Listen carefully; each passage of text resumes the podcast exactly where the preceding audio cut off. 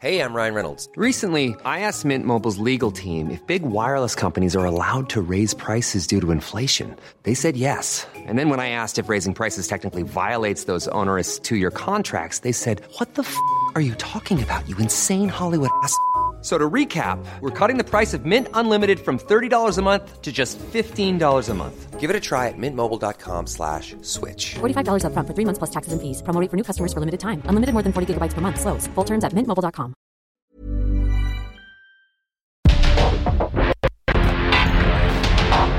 Porque el mundo actual no se entendería sin la economía, las finanzas y los negocios. Acompaña a Mario Maldonado, el columnista de negocios más joven y objetivo del periodismo financiero en su programa. Bitácora de negocios.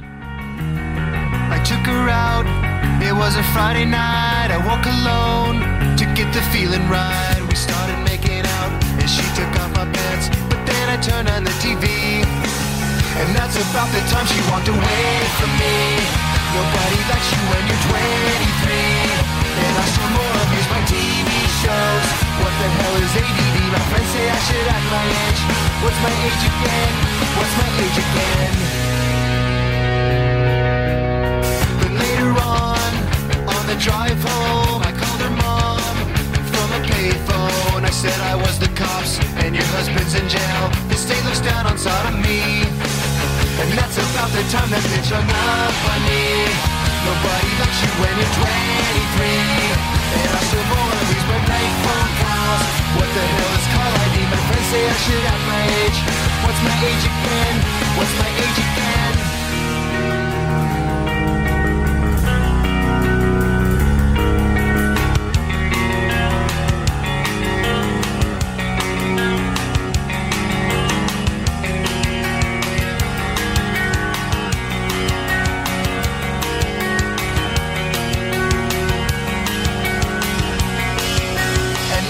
About the time she walked away from me.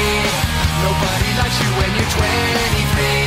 And you still act like you're in freshman year. What the hell is wrong with me? My friends say I should act my age. That's about the time that she broke up with me. No one should take themselves so seriously. Así comenzamos esta mañana con un clásico. Ustedes eh, seguramente ya los conocen. Esta banda californiana Blink 182 y escuchamos What's My Again. No, es What's My Age Again. Ese es el nombre de la canción. Porque esta semana estamos escuchando canciones de artistas y de figuras que han aparecido en la serie animada de Los Simpsons. Es el caso de esta banda que, bueno, apareció en el episodio número 300 de esta serie cuando una demanda de Bart, de Bart Simpson, hace que obtenga pues una gran cantidad de dinero, lo cual lo anima a independizarse, pero la libertad no fue lo que, lo que esperaba, pues vivió momentos de angustia en su nuevo hogar donde contó con invitados como estos, la banda Blink 182, banda estadounidense de pop, de pop punk, eh, formada en 1992 y son considerados de hecho los pioneros del pop punk y una de las bandas que contribuyó a su éxito masivo internacional a finales de los 90 y principios de los años 2000. Aparte, uh, no sé ustedes, a mí me recuerda de, mm, la, la prepa, por ejemplo. Sí, soy ochentero.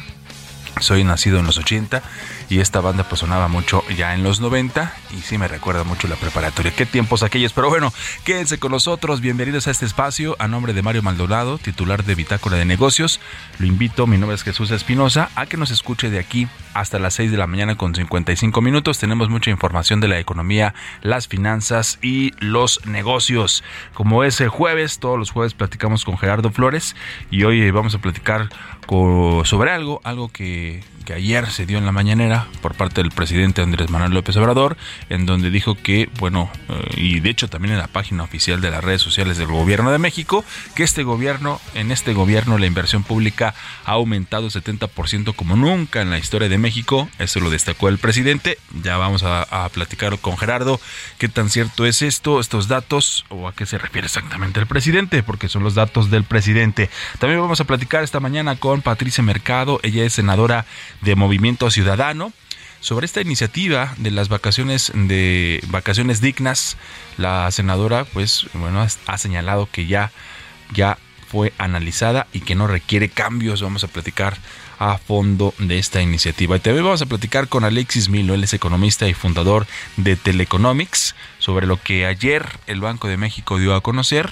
El Banjico ajustó su expectativa de crecimiento para México a 3% en el 2023. También lo estaremos desglosando esta mañana. Y como todos los días, aquí en cabina platicaremos con Roberto Aguilar nuestro analista de mercados y economía revive optimismo bursátil por discurso de Powell y menores restricciones en China, también Europa frena caída de actividad manufacturera y el Banco de México precisamente sube su pronóstico del PIB para 2022 y 2023, también de la inflación. Pronósticos muy optimistas, ya veremos qué es lo que sucede en los próximos meses y qué se viene para el 2023. Así que tenemos programa completo y aparte, bueno, ya seguramente usted ya lo analizó en familia, ya lo analizó con los compañeros de trabajo, con los amigos de la cuadra, ¿Qué pasó ayer con la selección mexicana?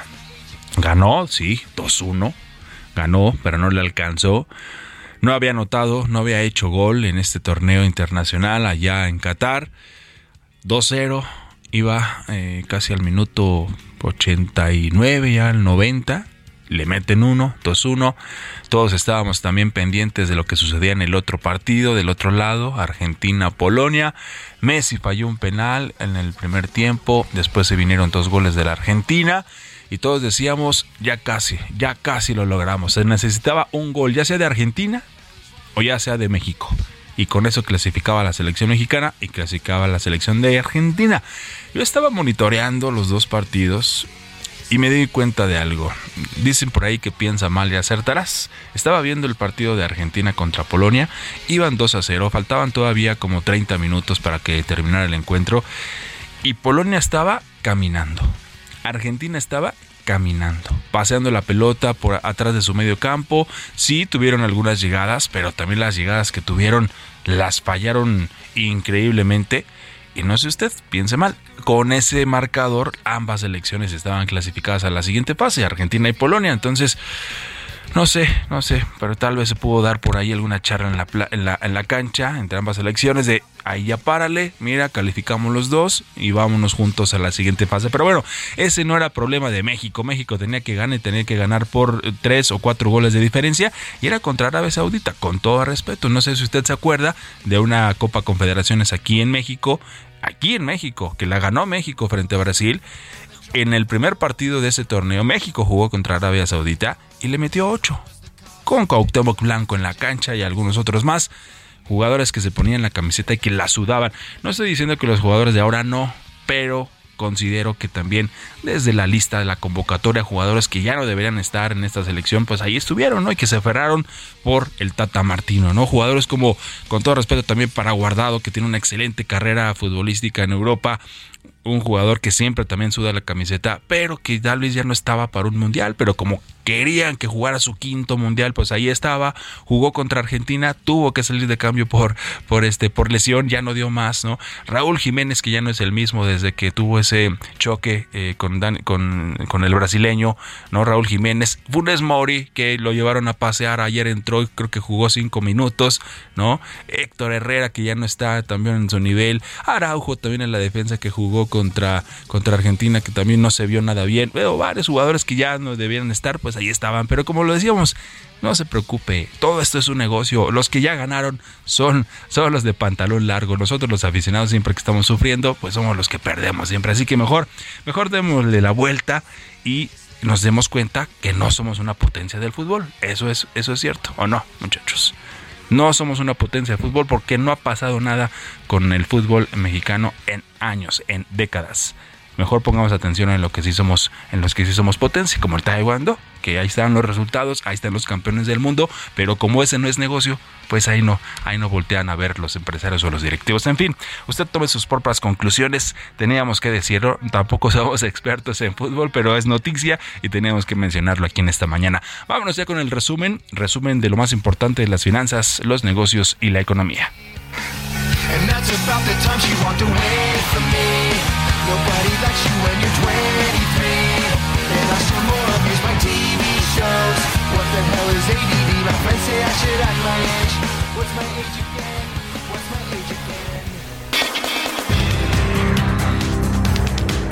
El presidente Andrés Manuel López Obrador informó que estará viajando el 14 de diciembre a Perú para asistir a una cumbre de mandatarios de Alianza del Pacífico que debía haberse celebrado inicialmente en noviembre en México.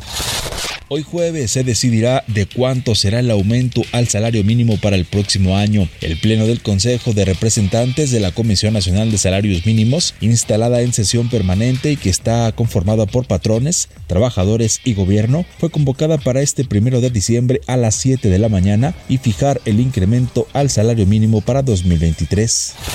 Gerardo Esquivel, subgobernador del Banco de México, adelantó cuáles serían sus planes en caso de que el presidente Andrés Manuel López Obrador no lo ratifique en el puesto. Dijo que su alternativa sería regresar a dar clases en la academia, participar en la opinión pública y en el debate de ideas. El Instituto de Fondo Nacional de Vivienda para los Trabajadores informó que este año, gracias a las aportaciones tripartitas, en especial las patronales, se dispersarán 200 mil millones de pesos en la economía. Carlos Martínez Velázquez, director general del Infonavit, reveló que esta cantidad, que equivale al 1% del Producto Interno Bruto, se generó a lo largo del año gracias a la actividad inmobiliaria, construcción y venta de viviendas, de terrenos, pago de pasivos bancarios, entre otras. Este miércoles el Banco Mundial informó que el volumen de dinero enviado por los migrantes de América Latina y el Caribe a sus familias, las remesas, aumentó 9.3% en 2022, pero ese crecimiento no se sostendrá en 2023 debido a las perspectivas económicas y la inflación. De acuerdo con la segunda estimación publicada este miércoles por el Departamento de Comercio, el crecimiento del PIB de Estados Unidos en el tercer trimestre de 2022 superó ligeramente las expectativas del mercado al ubicarse en 2.9% en su proyección anual.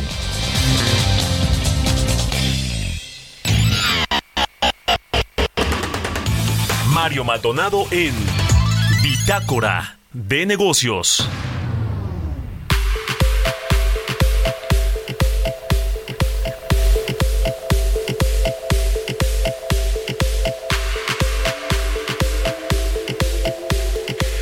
Siete de la mañana con 14 minutos y mira, le tengo información importante que queremos compartir con ustedes esta mañana. Primero que hoy, hoy no, no nos queda más que agradecer por convertirnos en el grupo de medios digitales más grande de nuestro país, de acuerdo a información proporcionada por Comscore.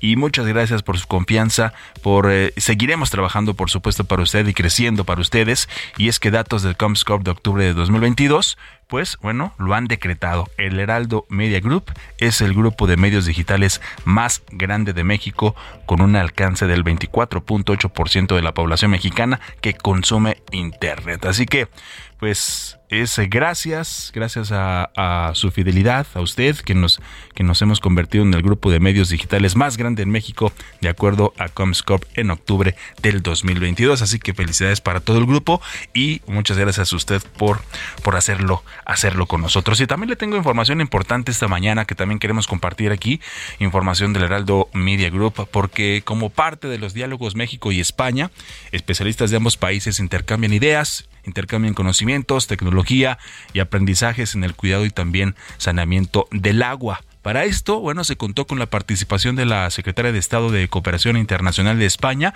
Pilar eh, Cancela Rodríguez, quien estuvo en el TEC de Monterrey y explicó que la intención es poder construir entre las dos naciones ideas y también cimientos para el cuidado del recurso que incluya nuevas tecnologías, investigación y poder enfrentar retos inmediatos como el cambio climático. También señaló para el Heraldo de México que el recurso hídrico representa un reto importante por el impacto que produce en la normalidad de cualquier comunidad.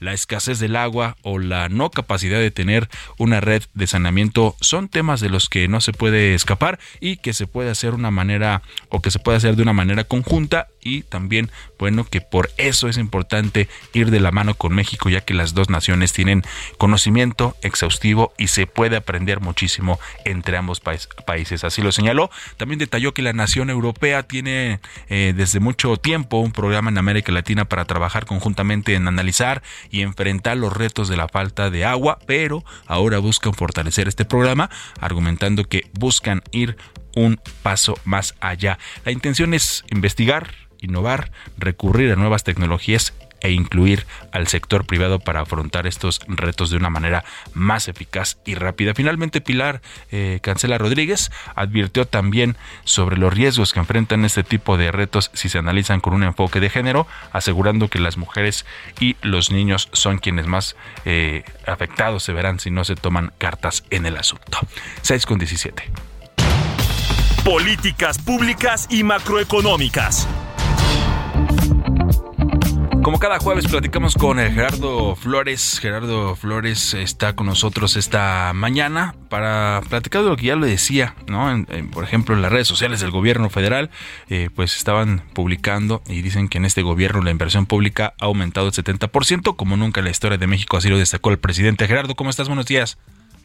Hola Jesús, muy buenos días. Un saludo para ti, todos los que nos escuchan. Eh, ¿Cómo ves, cómo lees estos datos que da el presidente sobre la inversión pública? Pues mira, eh, lamentablemente el presidente está haciendo uso nuevamente de ese recurso, eh, yo diría, de, de, informar con datos eh, aislados, porque si tú revisas la, la evolución de la inversión pública a lo largo de su administración, pues obviamente se compara muy desfavorablemente con las administraciones anteriores. De hecho, normalmente la inversión pública eh, y, la, inversión privada, pues generalmente se miden, sí, eh, con datos absolutos, pero también como proporción del PIB.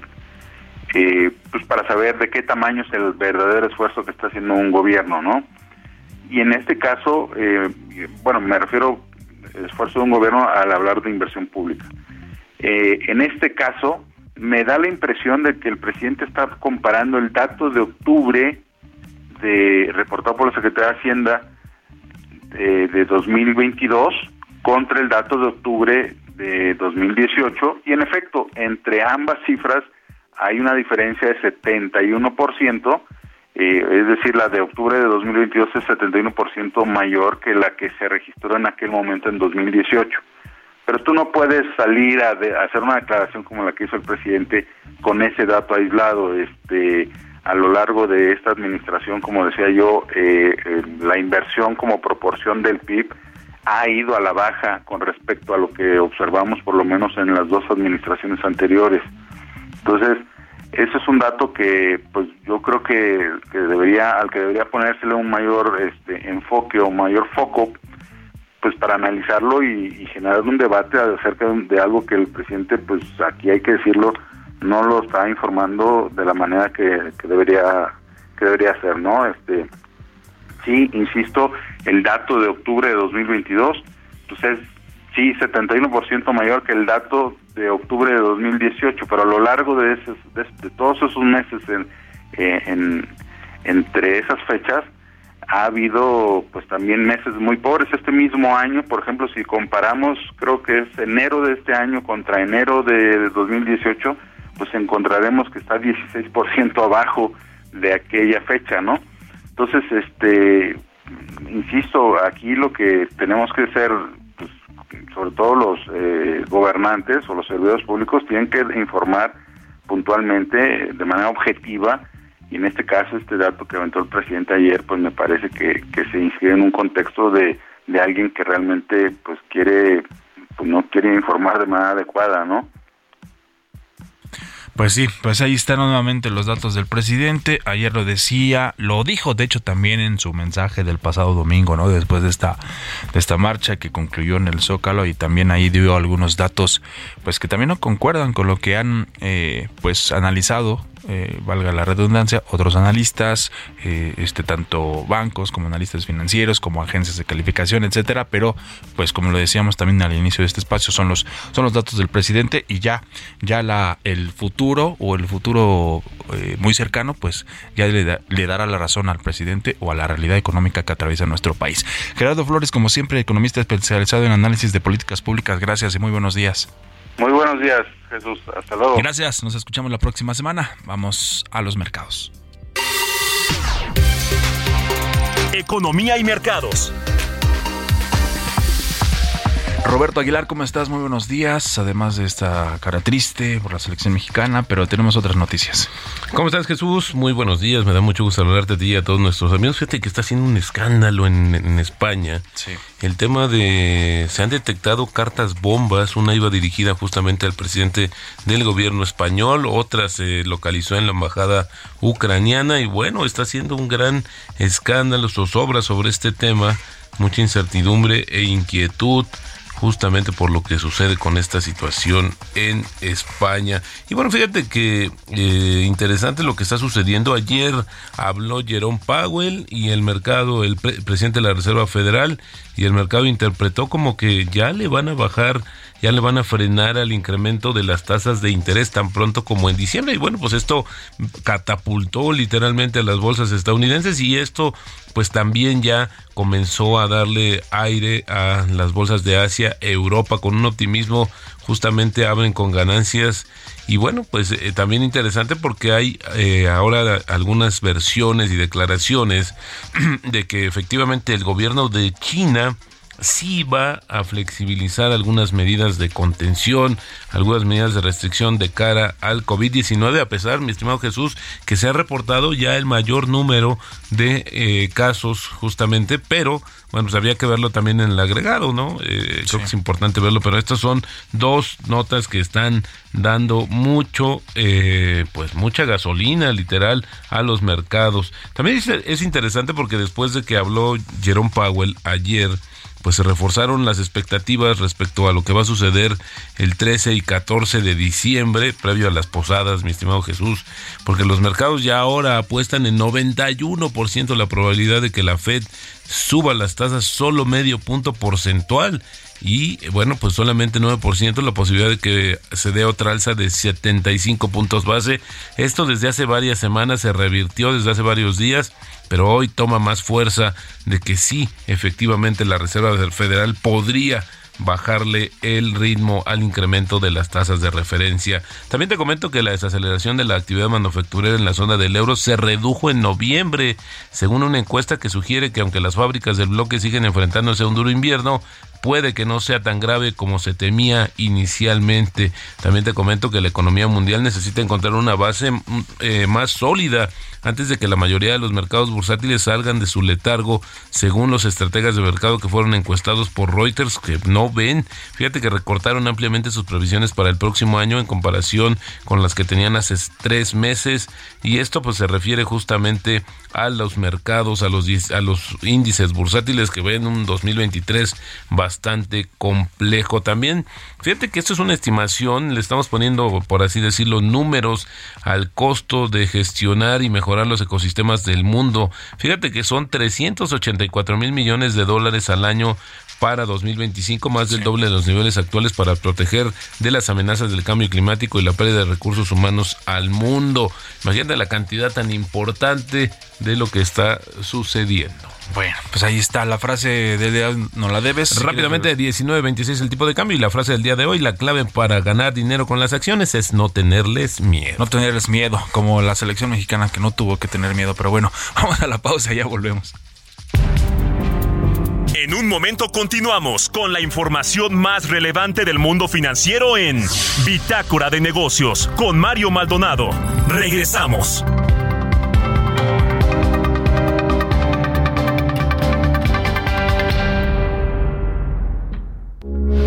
Heraldo Radio, con la H que sí suena y ahora también se escucha. Radio, con la H que sí suena y ahora también se escucha. Estamos de vuelta en Bitácora de Negocios con Mario Maldonado.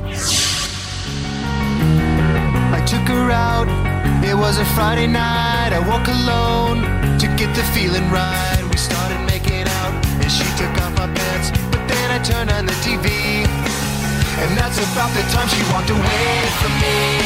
Nobody likes you when you're 23, and I still more amused by TV shows. What the hell is ADHD? 6 de la mañana con 30 minutos estamos de vuelta aquí en Bitácora de Negocios en esta mañana de jueves. De hecho no lo mencionamos al inicio, ya es jueves, primero de diciembre, mi estimado Robert. Llegamos al final de este año, de este 2022. Nos esperan cosas pues todavía interesantes para el cierre de este y al inicio del 2023. Eh, Robert, nada más para cerrar rapidísimo lo de la selección mexicana. Mira, hasta el secretario de Relaciones Exteriores, Marcelo Ebrard, se lanzó con todo ayer después de esta derrota de la selección. Bueno, no derrota, ganó 2-1, pero quedó eliminado del, Mundial. Y lo que escribió en Twitter el secretario de Relaciones Exteriores Marcelo Ebrard, se los comparto. Dijo el, el canciller, hoy vi una selección sin capacidad de representarnos. Los campeones del mundo en 2011 nos representan. A veces se olvida y la mediocridad se extiende, pero podemos lograrlo en 2026 si nos decidimos desde hoy hacer así, sin concesiones, como en aquella ocasión imborrable, así lo escribió en su cuenta de Twitter. Bueno, pues también todos frustrados. ¿Cuál será el verdadero problema del fútbol mexicano, mi estimado Robert? No sé pues, si tengas alguna yo, opinión. lo que te puedo decir, me llamó mucho la atención la cobertura que hizo ayer, por ejemplo, la agencia Reuters sobre eh, los resultados de la selección mexicana en este mundial donde decía que bueno, pues ella México sella su peor actuación en el mundial en 44 años, a pesar de que se despide con un triunfo de Qatar y bueno, pues yo lo que creo Ayer lo decía alguno de los jugadores que entrevistaron, mi estimado Jesús, que el tema no es que no son ciclos, es que si empezamos a ver esta cuestión como que un ciclo se abre y se cierra cada que llega el mundial, pues no, no tenemos la continuidad. Eso es el, la palabra clave. Hiring for your small business? If you're not looking for professionals on LinkedIn, you're looking in the wrong place. That's like looking for your car keys in a fish tank. LinkedIn helps you hire professionals you can't find anywhere else, even those who aren't actively searching for a new job but might be open to the perfect role. In a given month, over 70% of LinkedIn users don't even visit other leading job sites. So start looking in the right place. With LinkedIn, you can hire professionals like a professional. Post your free job on linkedin.com slash people today. De tener continuidad, de seguir haciendo todo un proceso desde las fuerzas básicas hasta llegar a los equipos grandes para que justamente estemos preparados para lo que viene, no no Pues sí. no improvisar, creo que eso es lo, lo peor que podemos Pero hacer. eso, pero eso no, eso no va a suceder, mi estimado Robert. No, lastimosamente no va a suceder. No va a haber movimientos ahí en la Federación Mexicana de Fútbol. No va a haber movimientos. Van a seguir los mismos de pantalón largo y las cosas no van a suceder. No hay descenso, no hay ascenso, extranjeros por todos lados. Bueno, son muchas cosas, pero es un negocio el fútbol. Así que mejor vámonos, vámonos a otra cosa. Entrevista. Vamos a platicar esta mañana, ya lo decíamos, eh, con la senadora de Movimiento Ciudadano, Patricia Mercado, sobre esta mm, iniciativa de las vacaciones dignas. Esta iniciativa sobre las vacaciones ya fue analizada, así lo dice la senadora, y que no requiere cambios. Senadora, ¿cómo está? Muy buenos días, gracias por esta comunicación. La saludamos con mucho gusto, Roberto Aguilar y Jesús Espinosa. Senadora, muy buenos días. Buenos días. ¿Cómo están los dos? Bien, muchas, gracias. ¿Qué pasó entonces con esta iniciativa, senadora? Ah, se creó una especie de confusión. Eh, sí vamos a tener, vamos a contar con esta nueva ampliación de los días de vacaciones para los trabajadores. Sí, sí, sin duda, sin duda vamos a tener esta ampliación. Eh, nosotros trabajamos más o menos un año aquí en el Senado, ¿no? Este, con foros, parlamento abierto, discusiones bilaterales, sobre todo este con las cámaras empresariales, porque bueno, las, los sindicatos, sus organizaciones pues, estuvieron de acuerdo desde un principio en la en la propuesta. Y digo que sí va a salir porque eh, digamos ninguna voz dijo no estamos bien como estamos seis días de vacaciones no este el país que menos tiene y eso está muy bien porque además somos muy productivos entonces nadie dijo eso. Por lo tanto pues sí avanzamos acá en el senado. La OIT propone desde el primer año 18 días de vacaciones. Nosotros tenemos 50 años con 6 días. Y eh, entonces, bueno, pues precisamente en estas conversaciones, ¿no? Este, dijimos muy bien, de un jalón los 18 días va a ser una cuestión, digamos, eh, fuerte para, digamos, para las empresas, sobre todo para las micro y pequeñas empresas. Entonces vamos a hacerlo este escalonado. Entonces eh, vamos a doblar a 12 días y luego pues dos días cada año hasta llegar a 18, que sería en, en los próximos eh, eh, cuatro años trabajando en el mismo centro de trabajo, ¿no? Y bueno, como el objetivo también es el tema de la desconexión, del descanso, de la salud física, la salud mental y todo, digamos, eh, todo eso cómo repercute en la en la productividad de una de una de una empresa y bueno, pues hay muchísimos datos en la OCDE, ¿no? Eh, sobre todo que es donde participa nuestra eh, nuestro país de que sí hay una relación, digamos, casi perfecta entre más días de vacaciones, menos horas eh, de trabajo y una mayor productividad de los países, porque también en México trabajamos 500 horas más al año del promedio de la OCDE.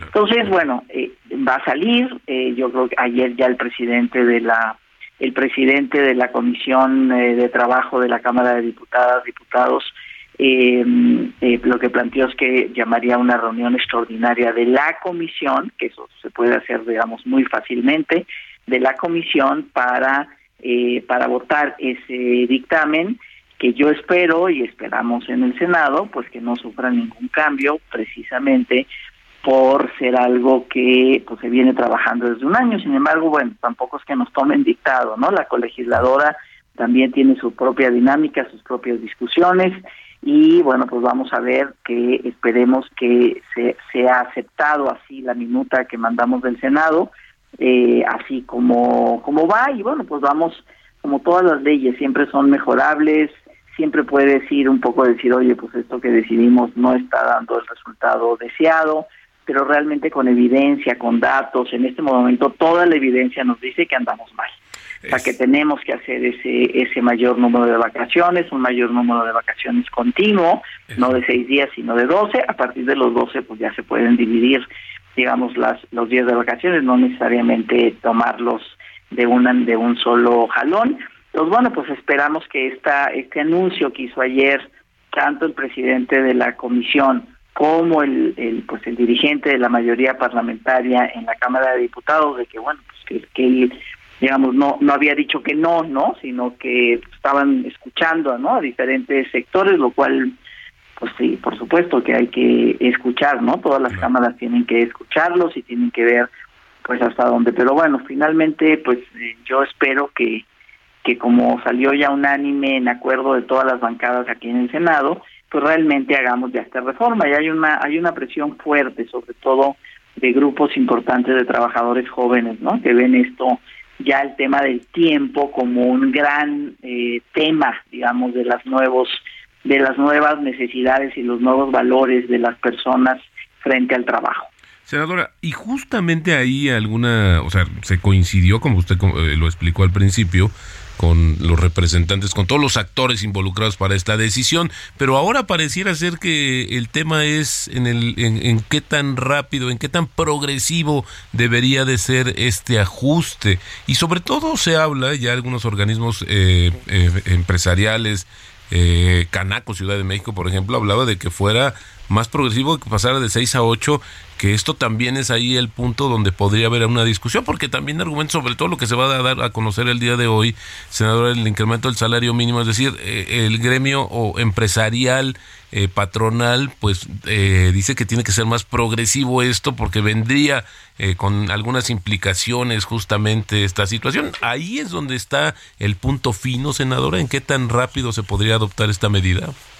Sí, una de las propuestas, una de las propuestas es que efectivamente, además de lo que ya se aceptó que fuera progresivo, es decir, no 18 al primer año, sino hasta los 5 años, eh, de trabajar en el mismo en el mismo centro de, trabajo eh, pues ahora no hay propuestas de algunos sectores empresariales que están diciendo o esta propuesta de seis y no o la propuesta de está muy bien eh, 12 pero luego en lugar de aumentar dos días cada año un día cada año entonces hasta el octavo año eh, puedes tener los los eh, sí al octavo año puedes tener los los 18 días. Entonces eh, me parece, pues me parece que es una, digamos, que el sector empresarial sí se está viendo, eh, pues se está viendo muy corto, muy atrás, muy de toda la evidencia, sobre todo la Canaco, ¿no? Que también tiene que ver con comercio y con turismo, porque una de las cuestiones que se está planteando es que precisamente aumentar las vacaciones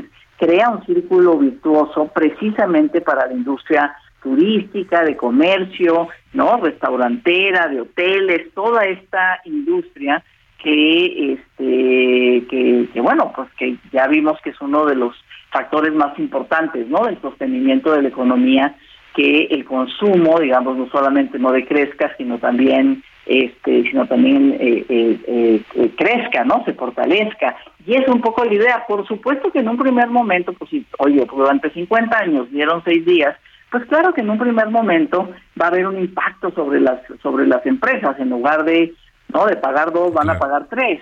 Pero finalmente, pues toda la evidencia nos dice que eso es para una mejor economía. Nuestra economía es mediocre en términos de su crecimiento. Solamente hay algunas industrias, sobre todo las ligadas al tratado al tratado comercial eh, con Canadá y Estados Unidos, ¿no? Quienes pueden, eh, digamos, pueden presumir de, de, crecimiento, pero lo demás es absolutamente mediocre. Y una de las cuestiones, digamos, que, que, que, podemos y que está en nuestra posibilidad, uno de los factores para aumentar la, la productividad, el consumo, eh, sobre todo del mercado interno en nuestro país, pues es a partir de este tipo de este tipo de, de propuestas. Y además pues efectivamente de ver a la clase trabajadora cada vez más, digo, durante 30 años el Estado se retiró, no reguló, este, no, había la idea de que pues que se enriquezcan y eso va a haber una cascada y realmente se va a distribuir esta riqueza. Y este ingreso y realmente pues no sucedió, más bien nos estancamos en el tema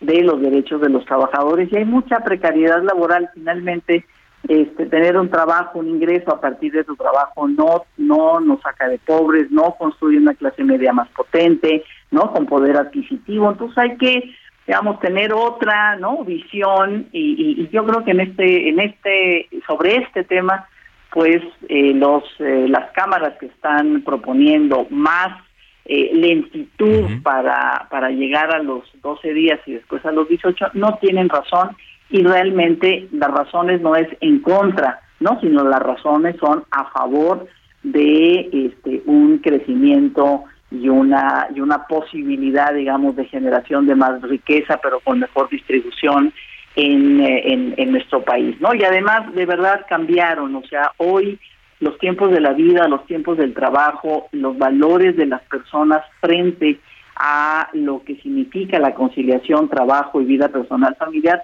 son distintos. Si no se entiende esto, sí vamos a tener, digamos, un, un problema de una clase trabajadora poco, digamos, poco satisfecha, ¿no? Este de del reconocimiento, digamos, a su a su trabajo y, bueno, pues creo que hay que entender, ¿no? Estas nuevas dinámicas y estos nuevos intereses para que también las empresas se amolden, ¿no? A esta nueva realidad. No podemos regresar a donde estábamos. Eso ya es imposible por, por muchas razones. Valoramos más la salud mental y la salud física, ¿no? Que incluso el propio, los propios ingresos. Entonces, bueno, pues eso es lo que hay que tomar en cuenta y yo espero que finalmente, pues en la Cámara de Diputados, diputados, eh, que, que, que nosotros discutimos durante todo este tiempo, no es algo que surja de un momento para otro y qué barbaridad no se consulta, ¿no? Sí está bastante este, discutido, un día más, un día menos, me parece que este pues va a ser algo, digamos, puede ser algo que verdaderamente ponga a la clase empresarial en la picota, digamos, de decir, oigan, ustedes no están entendiendo los nuevas, las nuevas necesidades de los trabajadores, ¿no? Que sí, van a ganar menos en un primer momento, seguramente sí, pero finalmente el objetivo es una mayor productividad, por lo menos por lo que le toca a los trabajadores en las empresas. Patricia Mercado, senadora de Movimiento Ciudadano, muchísimas gracias por compartir eh, su opinión sobre este tema, que bueno, por supuesto, al final del día los trabajadores también somos consumidores. Gracias, senadora, muy buenos días. Gracias a ustedes, buen día. Hasta buenos días, muchas gracias. Son las 6 con 44 minutos. Historias empresariales.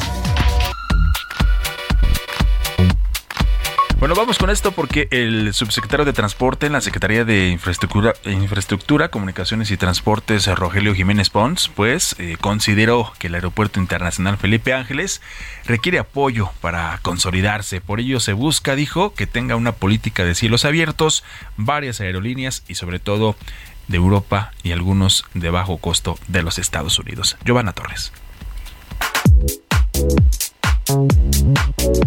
Rogelio Jiménez Pons, subsecretario de Transporte de la Secretaría de Infraestructura, Comunicaciones y Transportes, aseguró que el Aeropuerto Internacional Felipe Ángeles requiere de políticas de apoyo si para ello se deben aplicar cabotaje, el traslado de pasajeros y mercancías por líneas aéreas extranjeras, lo utilizarán. En el marco del Congreso Latinoamericano de Transformación Digital, explicó que el Aeropuerto Felipe Ángeles no se hizo por gusto, sino por una necesidad apremiante de disminuir el tráfico aéreo que está saturado en el Valle de México. Agregó que por diversas circunstancias no se ha consolidado, pues requiere de políticas públicas de apoyo y una de ellas facilitar el acceso a la terminal reveló que hay varias líneas aéreas que ya tocaron la puerta y son destinos de Europa y también de Estados Unidos, líneas aéreas de bajo costo. En cuanto a la recuperación de la categoría 1 de seguridad aeronáutica de México, el subsecretario consideró que para abril o mayo se podría recuperar pues se continúa en el proceso. Con información de Yasmín Zaragoza para Bitácora de Negocios, Giovanna Torres.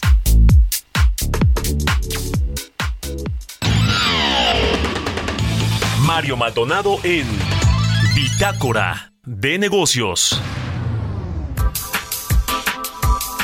Vamos a platicar ahora con Alexis eh, Milo, él es economista y fundador de Teleconomics, sobre esto que dio a conocer ayer el Banco de México, un ajuste en las expectativas de crecimiento para nuestro país al 3% para el 2023. Alexis, ¿cómo estás? Muy buenos días, te saludamos esta mañana Roberto Aguilar y Jesús Espinosa, buen día. ¿Cómo estás Alexis? Muy buenos días. Hola, muy buenos días.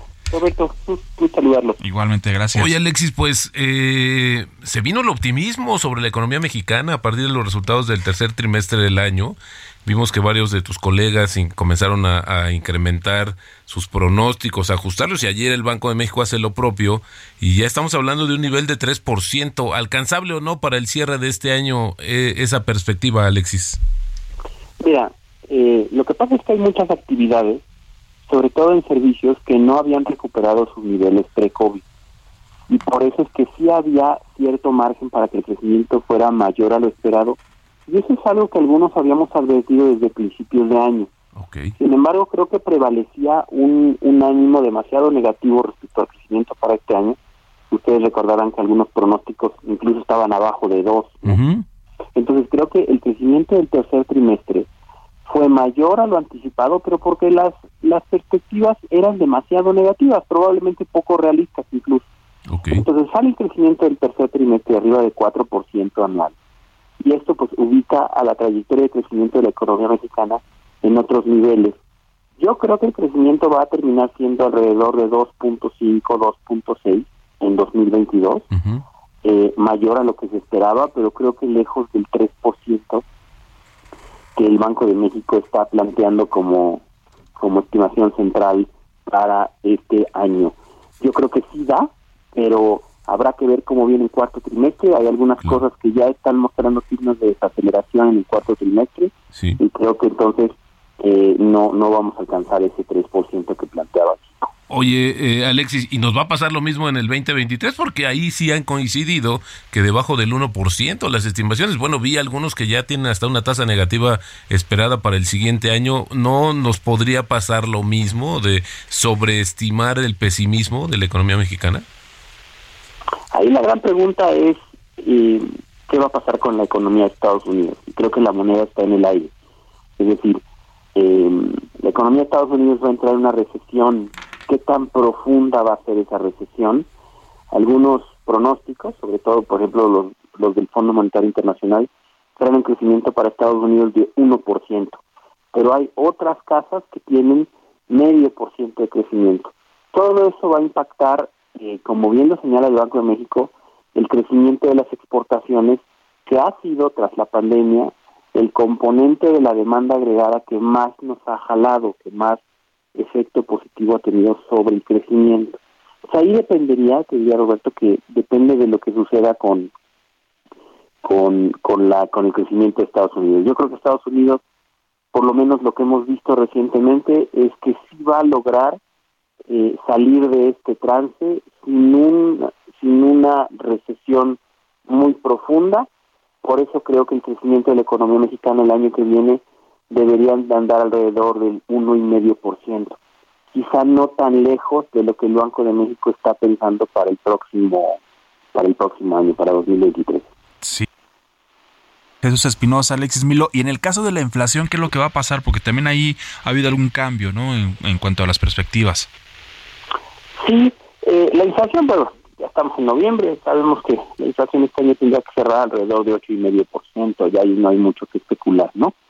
Eh, ya tenemos datos eh, para, para incluso la primera mitad de noviembre que salen esta misma semana. Eh, para el año que viene vemos eh, que por una parte tiene que caer la, la, la inflación simplemente por un efecto base, simplemente por el hecho de que si los precios no siguen creciendo al ritmo al que lo hicieron en 2021, en 2022, perdón, pues la inflación tendría que caer.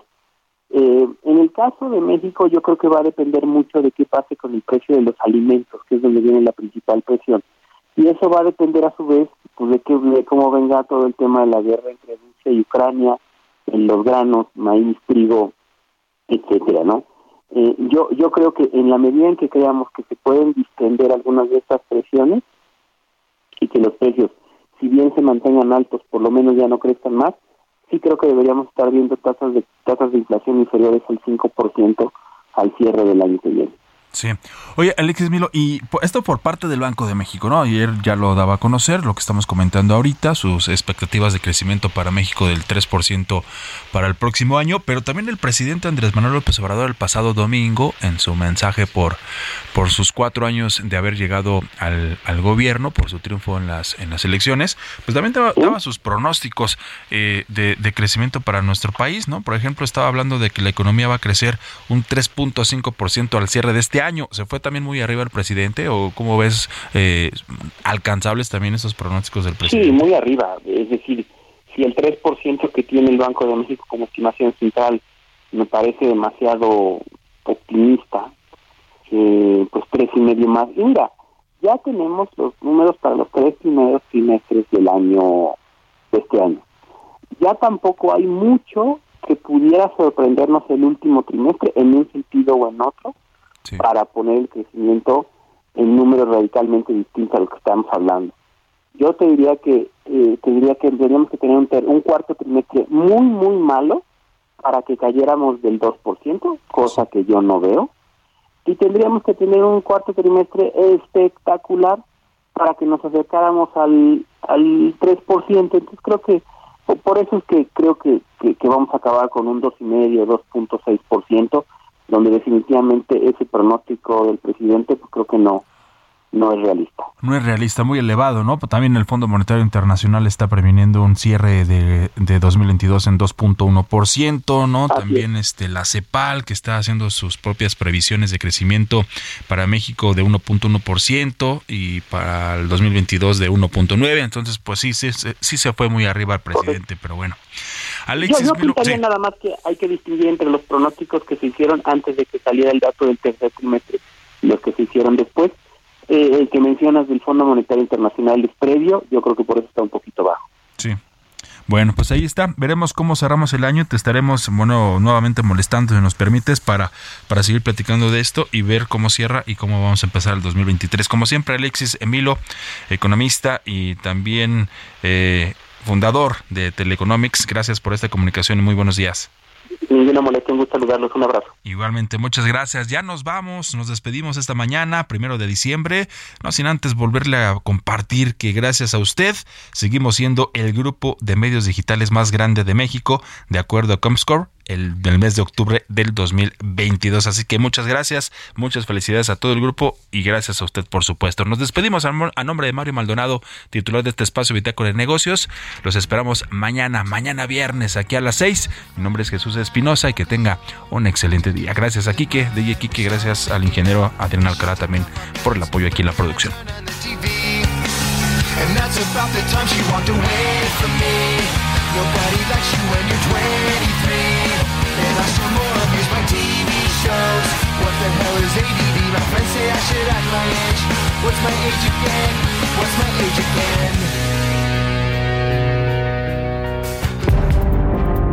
Esto fue Bitácora de Negocios con Mario Maldonado.